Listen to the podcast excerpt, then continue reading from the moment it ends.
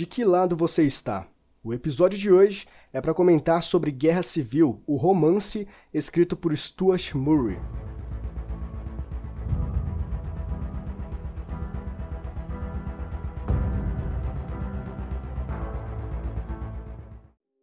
E sejam muito bem-vindos a mais um episódio aqui no Depois das Duas, o seu podcast gravado nas madrugadas, e desta vez, pela primeira vez aqui no podcast, falando sobre HQ, ou uma adaptação em romance de uma HQ. É a segunda vez que eu comento sobre HQ na minha vida, a primeira foi sobre Homem-Aranha, é, One More Day, eu acho que foi isso, que muito bom por sinal. E desta vez sobre Guerra Civil. Eu preciso falar algumas coisinhas antes, antes da gente de fato a, a adentrar no assunto, que é, se você que está ouvindo esse cast, você acha que é a história de Capitão América Guerra Civil, a adaptação cinematográfica lá e tudo mais, não é. A, a premissa é, é, praticamente a mesma, tem alguns detalhes ali que são congruentes, entretanto, tem muitas coisas diferentes. Então, não entenda como a mesma história, que é a mesma coisa que você vai encontrar aqui, porque não é. São coisas totalmente distintas uma da outra, beleza? Em certos pontos ali, certo? E eu tenho que confessar que eu acreditei que seria uma leitura tediosa pra caramba. eu achei que seria uma chatice intensa, porque quando eu comecei a ler, eh, eu vi que tava muito chato, não tava desenvolvendo muito bem, porque eu pensei, poxa, isso aqui é uma adaptação de uma HQ. E, nossa, tá em, no romance. Porque, assim, é, eu não sei se vocês sabem, mas na literatura, romance não necessariamente significa o gênero romance, de, de dois casais se apaixonando e tudo mais, daquela, aquele encanto todo. Não, romance é uma história que. Como eu posso explicar? Tem a HQ, que são os desenhos, as ilustrações, os balões, e o romance é como se tudo aquilo se transformasse em uma história textual, entende? Um livro. É basicamente isso que é Guerra Civil. Entretanto, eu fui totalmente iludibriado, porque na metade da história, na verdade ali no iníciozinho, depois de uns dois ou três capítulos mais ou menos, a história me prendeu de uma forma absurda. Então, é por isso que eu estou comentando, que eu quero comentar sobre Guerra Civil, esse romance com vocês nesse podcast, porque eu achei extremamente interessante, porque eu só conhecia até então a adaptação cinematográfica, né, Capitão América Guerra Civil, e quando eu comecei a ler, eu vi que, mano, tem muita coisa insana, muita coisa interessante, e eu quero passar para vocês, beleza? Então, esse foi o iníciozinho, dando alguns comentários do que eu achei e que vão ter coisas diferentes nesse cast, além do que já foi apresentado no filme. Vou fazer alguns paralelos aqui, beleza? Só pra gente entender melhor o que vai ser apresentado ao longo desse cast, beleza? Então, sem mais delongas, vamos comentar sobre Guerra Civil.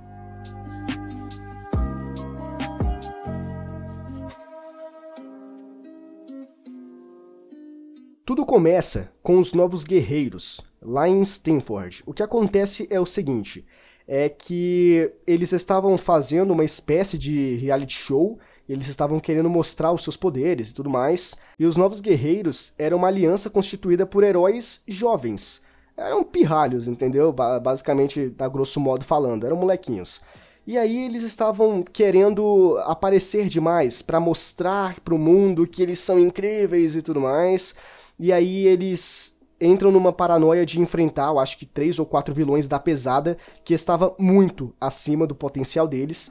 E é aí que acontece a grande merda, porque eles estavam muito cheios de si. Porque tem um pouco desse lance é abordado na história, ao longo da história, esse lance de só porque a pessoa tem poder e coloca uma roupinha colorida, acha que pode fazer o que quiser.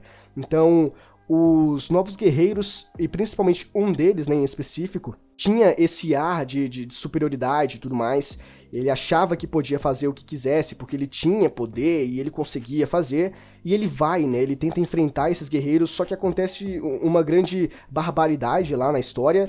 E acontece um acidente que devasta praticamente todo o canto lá que eles estavam em Stanford. E eles morrem praticamente, todos os integrantes dos Novos Guerreiros morrem. E muitas pessoas, muitos civis, também são, são mortos. Os que não foram mortos foram feridos. Então tiveram várias e várias baixas, várias perdas, tanto pro lado do, dos super-humanos, como também dos humanos, pessoas civis, pessoas normais. E esse é o grande problema. Por quê? É, a gente tem ali no, na história, se eu não estou equivocado, voltando aqui é, pro filme, a gente tem a iniciativa, né, que vai ser a seguinte, porque depois que tudo isso acontece, que os novos guerreiros fazem essa, essa bagunça, que várias pessoas morrem, o, a civilização, as pessoas, elas ficam com medo. E elas acham que as coisas estão meio bagunçadas, porque, como eu comentei, não é só porque você tem superpoder que você pode fazer o que você quiser. E essa é a visão de alguns super-heróis, entende? Porque eles eram crianças. E isso pesa um pouco também porque entra em pauta. Ah, eles eram crianças. Ah, não sabiam o que estavam fazendo, não tinha preparo nenhum. Então isso é muito colocado em pauta, até que tudo isso chega até o Congresso Nacional Norte-Americano, onde eles tentam instaurar a Lei de Registro de Super-Humanos. E essa Lei de Registro de Super-Humanos é a lei que está presente no filme, que é uma, uma congruência ali, que, que é uma coisa parecida, só que, como eu havia comentado, é, se eu não estou equivocado, o lance do filme é que teve a invasão do Ultron, depois daquela batalha que eles tiveram, que os Vingadores tiveram com o Ultron, é que eles decidem, que o Congresso, né, decide é, outorgar essa lei. Aqui no livro, não tem nada a ver com o Ultron, mas sim com os Novos Guerreiros e o, o problema que eles desencadearam, né, é, perdendo a vida e matando vários civis ali, destruindo a escola, porque a escola estava em funcionamento e os alunos estavam estudando e tudo mais, e muitas crianças morreram, outras pessoas também morreram, e aí teve todo esse problema aí, as pessoas não estavam mais confiando na, na capacidade dos heróis, porque eles eram crianças, não sabiam o que estavam fazendo, chegou até o Congresso e eles instauraram, eles, eles tentaram fazer com que essa lei entrasse em vigor, que é a Lei de Registro dos Super-Humanos. E o que é essa Lei de Registro dos Super-Humanos? Bom, basicamente é uma lei onde obriga que todos os super-humanos, ou seja, todas as pessoas que têm superpoderes, eles precisam passar por uma espécie de treinamento, uma espécie de curso ali intensivo de três ou quatro meses, sei lá, para eles poderem estar aptos a aplicar os seus poderes na sociedade, para poder proteger as pessoas. E aí tinha um lance de você ter que tirar uma carteirinha também, basicamente como um policial ou como um bombeiro, tu tem que fazer o um concurso público, tu tem que fazer aquele teste físico para saber se tu é uma pessoa apta para aquilo, sabe? É, com um desenvolvimento apropriado, desenvoltura, e aí você ganha uma carteirinha e, enfim, você pode exercer os teus poderes na sociedade. É isso que a lei de registro de super-humanos Uh, estava tentando impor para as pessoas que tinham superpoderes. É aí que a gente entra na grande divisão do universo Marvel, porque esta lei que causa toda a separação, né, que é onde cria a grande batalha do Capitão América e do Homem de Ferro, né? Porque nós temos vários desdobramentos ao longo deste processo da instauração da, da lei de registro, e a presença, né, a participação dos heróis, que são a peça fundamental, né, é o holofote, né, porque é justamente para eles que essa lei foi desenvolvida, e é aí que é causado as primeiras desavenças, né, as não concordâncias entre os heróis.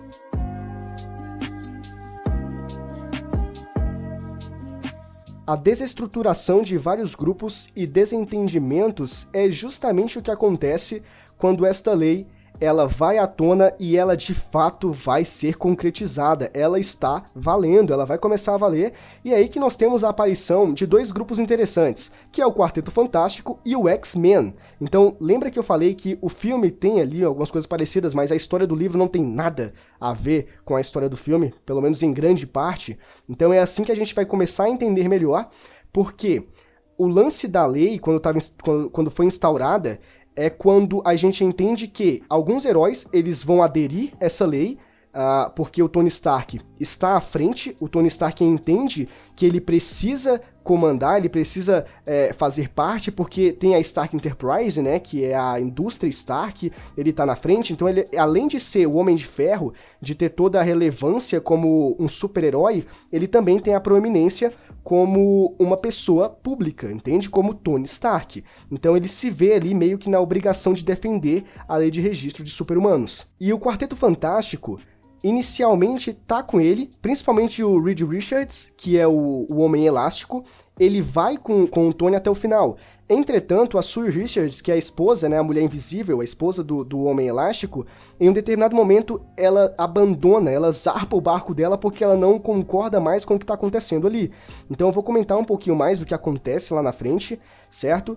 Que o Coisa também, né? Ele, do, do quarteto, aquele Homem Pedra, ele também vai embora. Então tem uma total desestruturação do que está acontecendo, porque é, existe uma guerra de gênios acontecendo, porque algumas pessoas querem defender a lei, outras acham que essa lei não vai justificar o que está acontecendo, e essa pessoa é o Capitão América. Obviamente, a gente tem que ter o contraste, né? Se um está defendendo, o outro é, tem que defender a outra causa, certo?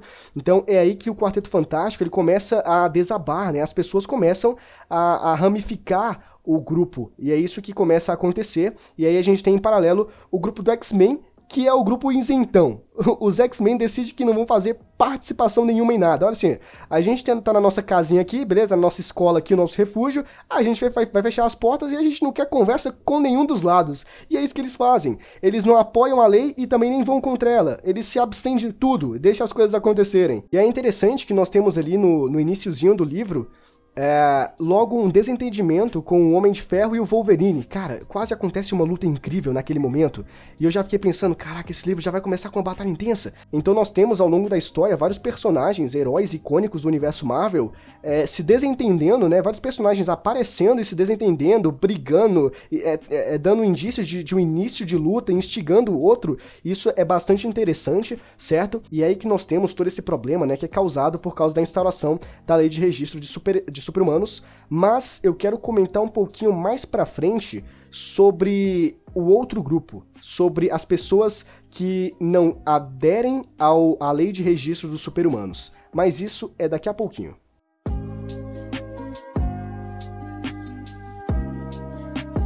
De todas as partes do livro, eu acredito que a que mais me chamou a atenção, que eu acho que a que me surpreendeu verdadeiramente, eu acho que é o grande clímax da história do livro de Guerra Civil, na minha opinião, é o Homem-Aranha. O meu personagem favorito da Marvel é o Homem-Aranha, é o Cabeça de Teia, então é, obviamente eu daria atenção exclusiva aqui para ele, até porque a história do Homem-Aranha dentro de Guerra Civil é muito boa, entende? É, é tão importante quanto a luta do Tony Stark com, com o Steve Rogers, entende? Então, assim, é muito bom você ver a participação do Homem-Aranha. E o Homem-Aranha, né, o Peter Parker, é quase como um protagonista mesmo da, da história de Guerra Civil porque a gente tem o início ali, acontece uma coisa, eu não quero comentar o que acontece, não quero entregar tudo aqui, e ao mesmo tempo eu não sei se eu tô entregando tudo também, mas enfim, é, acontece uma coisa lá no início da história mesmo, acho que é no segundo capítulo mais ou menos, ou no terceiro, é no início do livro, que o Tony Stark ele acaba tendo que se ver na posição de recrutar o Homem-Aranha, né? Recrutar o Peter Parker para fazer parte da equipe das pessoas que aprovam a lei, a lei de registro de super-humanos. Por quê? Porque o Tony confia no Homem-Aranha. Se você assiste, né, se você acompanha o universo cinematográfico da Marvel, você sabe, pelo menos nos últimos filmes do Homem-Aranha, você sabe que o Homem-Aranha tem um apreço grandioso pelo Homem de Ferro e o Homem de Ferro também gosta pra caramba do, do Homem-Aranha. Então, essa confiança foi o que fez, né? Foi o que solidificou esse laço entre os dois. E o Tony Stark acaba recrutando o Homem-Aranha, né? Perguntando se ele podia fazer parte da iniciativa. E o Homem-Aranha, claro, ele acaba aceitando. Ele ele adere ao movimento. É claro que ele fica com, com um pé atrás, né? Ele fica pensando, mas será que eu consigo? Porque ele estava meio que substituindo, entre aspas, uma pessoa que tinha acabado de sair. Então, isso, se você quiser entender o que, que eu tô tentando não dizer aqui, eu sugiro que você leia a história que você vai entender. Beleza? Então, ele acaba aderindo ao movimento da lei de registro de super-humanos. E é aí que as coisas começam a ficar intensas, as coisas começam a acontecer porque o que acontece? Há uma mudança gigantesca na vida do Parker. Porque, além de, de, de qualquer coisa, de, de laços que o, o Tony tinha com o Peter, ele também sabia que o Homem-Aranha era um personagem bastante icônico para a cidade de Nova York. As pessoas conheciam muito o Homem-Aranha. Então, quando olhassem para o Homem-Aranha, caraca, o Homem-Aranha ele tá a favor da lei. Então a gente pode entender também que isso é algo é, bom, isso é algo agradável para a gente. A gente tem que apoiar a lei, entende? Porque além do, dos super-humanos, era importante também o apoio das pessoas.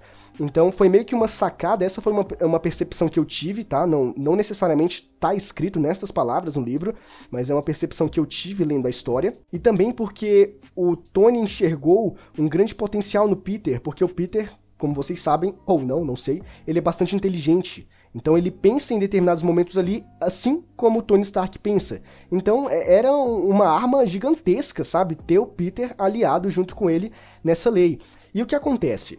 É, ele precisa dar o primeiro passo, Peter Parker. Ele precisa mostrar que ele está a favor da lei de registro de super-humanos. Então o que ele faz? Em rede nacional, ele expõe a sua identidade secreta. E aí, irmão, lascou. Porque não é como se ele não estivesse pensando na hora, porque ele estava. Ele estava preocupado a todo momento, só que o que acontece depois que ele expõe a sua identidade é que ele fica paranoico. Ele começa a pensar na tia May, ele começa a pensar na, na Mary Jane, porque a Mary Jane também aparece na história, que é uma coisa interessante, é por isso que eu me surpreendi bastante com, com o livro de Guerra Civil. Então ele começa a pensar porque é, foi um passo arriscado que ele fez ele colocou em jogo toda a vida pessoal dele. Ele entendeu naquele momento que ele não teria mais vida pessoal. Então, tem todo aquele problema de, por exemplo, agora os supervilões sabem quem eu sou de verdade. Sabem onde me encontrar, sabem onde encontrar pessoas que são especiais para mim, agora ferrou. E isso é justamente o que acontece em Homem-Aranha One More Day, que é uma HQ, né, que eu comentei no início desse cast, que eu li, que fala justamente sobre o, o Homem-Aranha revelar sua identidade e a tia May ter sido atacada. Eu acho que pelo rei do crime, se não estou equivocado. Porque justamente ele, ele falou quem ele era. Então as pessoas uh, sabiam onde encontrar e quem encontrar para poder chegar perto dele, e as pessoas que ele amava e tudo mais. Então ele começou a pensar nisso, ele ficou paranoico com essas coisas, e aí acontece algumas coisas que fazem ele cogitar muito a ideia de estar apoiando a lei de registro de super-humanos. Mas não somente por causa disso, porque já foi. O lance dele revelar quem ele era, que ele era o Peter Parker, a vida pessoal dele e tudo mais, já tinha sido entregue, não tinha mais o que fazer. Mas não necessariamente por causa disso. E é aí que eu vou comentar daqui a pouquinho o que faz o Peter Parker começar a pensar bastante sobre isso.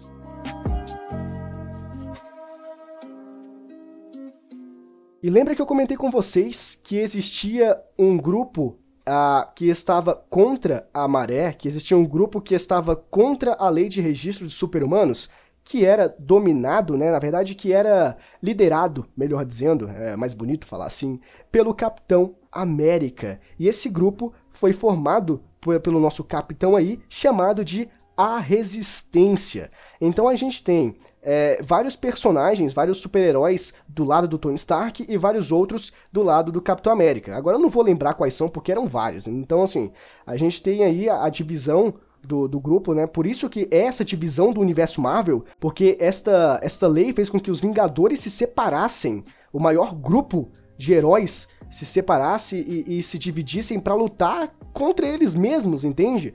Então a, a resistência ela estava aí para lutar contra a lei de registro de super-humanos. Por quê? Pro Tony era algo necessário, algo ruim, mas necessário. E pro Capitão América era um afronte, entendeu? A, a, a identidade cívica ou alguma coisa assim, a liberdade cívica das pessoas, essas coisas aí do Capitão, essas frescuras dele. E aí teve é, essa, essa criação desse grupo que bateu de frente com o grupo que o Tony estava formando. Até então, tinha uma ideia de anistia, né, oferecida pelo Tony para o capitão, ó, oh, se rende, por favor, uh, não deixe isso aqui mais difícil do que já é, vamos colaborar para corroborar com a ideia da, da lei, vai dar tudo certo, e o capitão nunca quis essa anistia, e é por isso que de depois de um tempo, o Tony passou a recrutar heróis para poder batalhar contra o capitão, porque ele entendeu que não tinha mais volta, o capitão não ia querer ajudar. E é aí que foi criado, né, foi desenvolvido o grupo chamado A Resistência, liderado pelo Capitão América. E é difícil é, dizer para você quem tá certo e quem tá errado, entende? Porque de um lado a gente tem o Tony que tá pensando no bem-estar das pessoas de Nova York, que tá pensando na população, que entende a perda, porque várias pessoas perderam filhos foram falar com ele, foram julgar ele, que era culpa dele e tudo mais. Ele entende o peso, como eu comentei, não só pelo, por ser o Homem de Ferro, mas por ser Tony Stark e ter toda essa relevância na sociedade. Ele entende esse peso e acha que é necessário. É, é um mal necessário uh, outorgar a lei de registro de super-humanos. E do outro lado, a gente tem o Capitão América que, na verdade, eu acho que se for pra falar qual mais faz sentido, eu acho que eu sou mais inclinado a achar que a ideia do Tony Stark é mais válida do que a do Capitão América. Porque o Capitão América é meio que uns desejos egoístas, sabe? É umas convicções que ele, ele julga, não, a gente não pode fazer isso porque nós somos super-heróis. Aquele, aquele negócio mais saudosista, sabe? Nós sempre fizemos isso, a, máscara e, e, uniforme salvando as pessoas. Então, assim, a gente tem os dois lados que em determinados momentos têm é, características pontuais que são benéficas, outros pontos que são maléficos, então a gente tem ah, esses pós e contras em ambos os lados. É meio difícil tu dizer qual realmente está certo, ou se existe um verdadeiramente errado.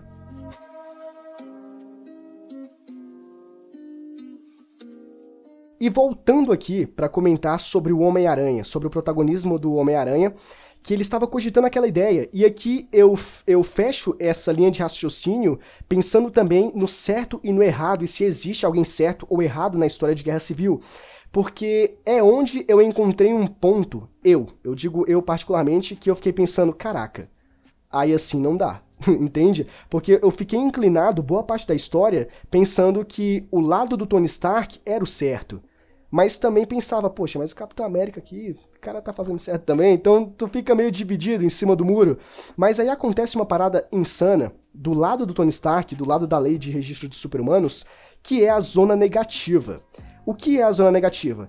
É uma prisão que foi construída fora da Terra para prender os supervilões. Beleza. Só que, com a outorgação da lei de registro de super-humanos, aqueles heróis, entendam, heróis que não queriam aderir à lei, que não queriam assinar o projeto de lei de registro de super-humanos, eles iriam para este mesmo lugar, na zona negativa, onde estavam os piores vilões do mundo. Tu entende como não faz sentido essa parada? Então foi nesse momento que eu fiquei pensando, poxa, mas aí, hum, aí não dá, né, irmão? Aí já tá, tá forçando a barra. E é aí que nós voltamos aqui pro Homem-Aranha para finalizar de vez esse raciocínio, que é o que dá o gatilho pro, pro Peter Parker se aliar à resistência. Então esse foi um, um, um plot twist absurdo para mim, porque como eu comentei, eu só tinha acompanhado o filme. E no livro, o Homem-Aranha, ele batalha contra o Tony Stark, eles entram numa guerra ferrada que o Homem-Aranha quase morre. É claro que tem outros, outros personagens que aparecem, né? Ele, ele batalha, entre aspas, também com, contra esses personagens, mas o fato é que ele briga mano a mano com o Homem de Ferro, porque ele descobre esse lance da, da, da zona negativa e outras coisas mais, porque ele percebe que o, as coisas estão fugindo do controle do Tony Stark, porque ele também estava ah, em, em colaboração com a SHIELD, a SHIELD estava tentando fazer coisas que o Stark às vezes não aprovava, mas não tinha como fazer nada, então o Tony Stark prometeu ao Homem-Aranha proteção, né, para ele e para as pessoas que ele amava. Só que depois de um tempo ele percebeu que o Tony não estava mais com, com as coisas em mãos, sabe? Ele não estava mais na rédea. Ele estava perdendo o controle das coisas e ele enxergou ali naquele momento que talvez não fosse mais viável continuar aprovando a lei de registro de super-humanos. E é aí que ele se alia à resistência, como eu havia comentado, e isso para mim foi um plot twist absurdo, porque eu não esperava isso. Então a gente vê, depois de um tempo, o Homem-Aranha lutando ao lado do Capitão América, uh, tendo outro confronto mais pra frente com com o Homem de Ferro, e tudo isso é bastante interessante, até que a gente chega no grande clímax, né, de fato, porque isso foi um clímax para mim é, um grande plot twist, né, de saber do Homem-Aranha do, do Homem é, saindo do lado do Tony Stark, indo pro lado do Capitão América, mas aí a gente tem um grande clímax da história, que é a batalha. É claro que não é tão intenso como lendo uma HQ ou assistindo o filme, porque tu tem que imaginar as cenas acontecendo ali. A gente vê vários heróis batalhando entre si, as coisas acontecendo, até que chega um momento onde o Capitão América ele para um pouco com a ajuda dos civis, né, que intervém ali na luta dele contra o Homem de Ferro, a, a icônica luta do Capitão contra o Homem de Ferro. Eles intervêm ali naquele momento e fala para o Capitão América parar com isso e analisar a situação. E é aí que o Capitão América ele para e olha tudo o que está acontecendo. E eles estão brigando entre si. É aí que cai a ficha do Capitão que eles estão lutando entre si. Entende? Eles não estão mais lutando pelo povo ou pelo um objetivo maior. Eles estão lutando por razões egoístas de cada um, entende? E é aí que eu entro no ponto para finalizar esse cast. Qual lado estava certo, afinal? Então, assim, a gente tem o final da história onde eu não quero comentar o que acontece, beleza? Existe uma certa rendição ali no final da história, beleza? Não quero comentar mais o que acontece porque realmente é o final, né? Eu quero deixar ele aberto aí para vocês. Porém, mais aberto ainda é o final da história. E eu já comentei em um cast aqui, eu acho que foi até no, no cast que eu comentei sobre Monster, de Naoki Urasawa, que eu falei que eu gosto, é, em sua grande maioria, em histórias que ficam com o final aberto, porque te dá a permissão, né, te dá a liberdade, melhor dizendo, de decidir o que é melhor para você usar como, como fator finalizante ali da história. Entende? Eu gostei disso e eu acho que tudo isso levou até isso e é por isso que a história vai terminar assim para mim porque faz sentido terminar assim. E isso gera debates, entende? Quando você conversa com outras pessoas, olha, para mim terminou assim, assim, assim, e a pessoa fala, não, mas assim não faz sentido, porque aconteceu isso. Então esse tipo de história gera essa, essa possibilidade de você poder debater futuramente. Por fim, eu acho que é isso. Não necessariamente existe um lado certo ou um lado errado.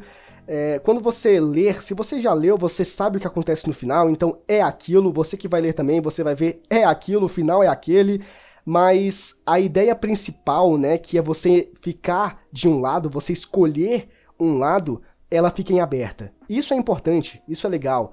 Então, assim, a gente tem o final da história, mas ao mesmo tempo a gente fica com a grande decisão em aberto, né, para nós mesmos decidirmos quem estava certo, Capitão ou Homem de Ferro. E não necessariamente um dos dois estava certo. Então, enfim, eu acho que é isso. Essa é a minha opinião, entende? Com base em tudo que eu trouxe para vocês aqui neste cast. E aí, talvez alguém discorde de mim, eu não sei, e isso vai gerar um debate. Então, por isso que eu gosto de histórias assim, é interessante. E é assim que a gente finaliza, né? Guerra Civil, o romance escrito por Stuart Murray.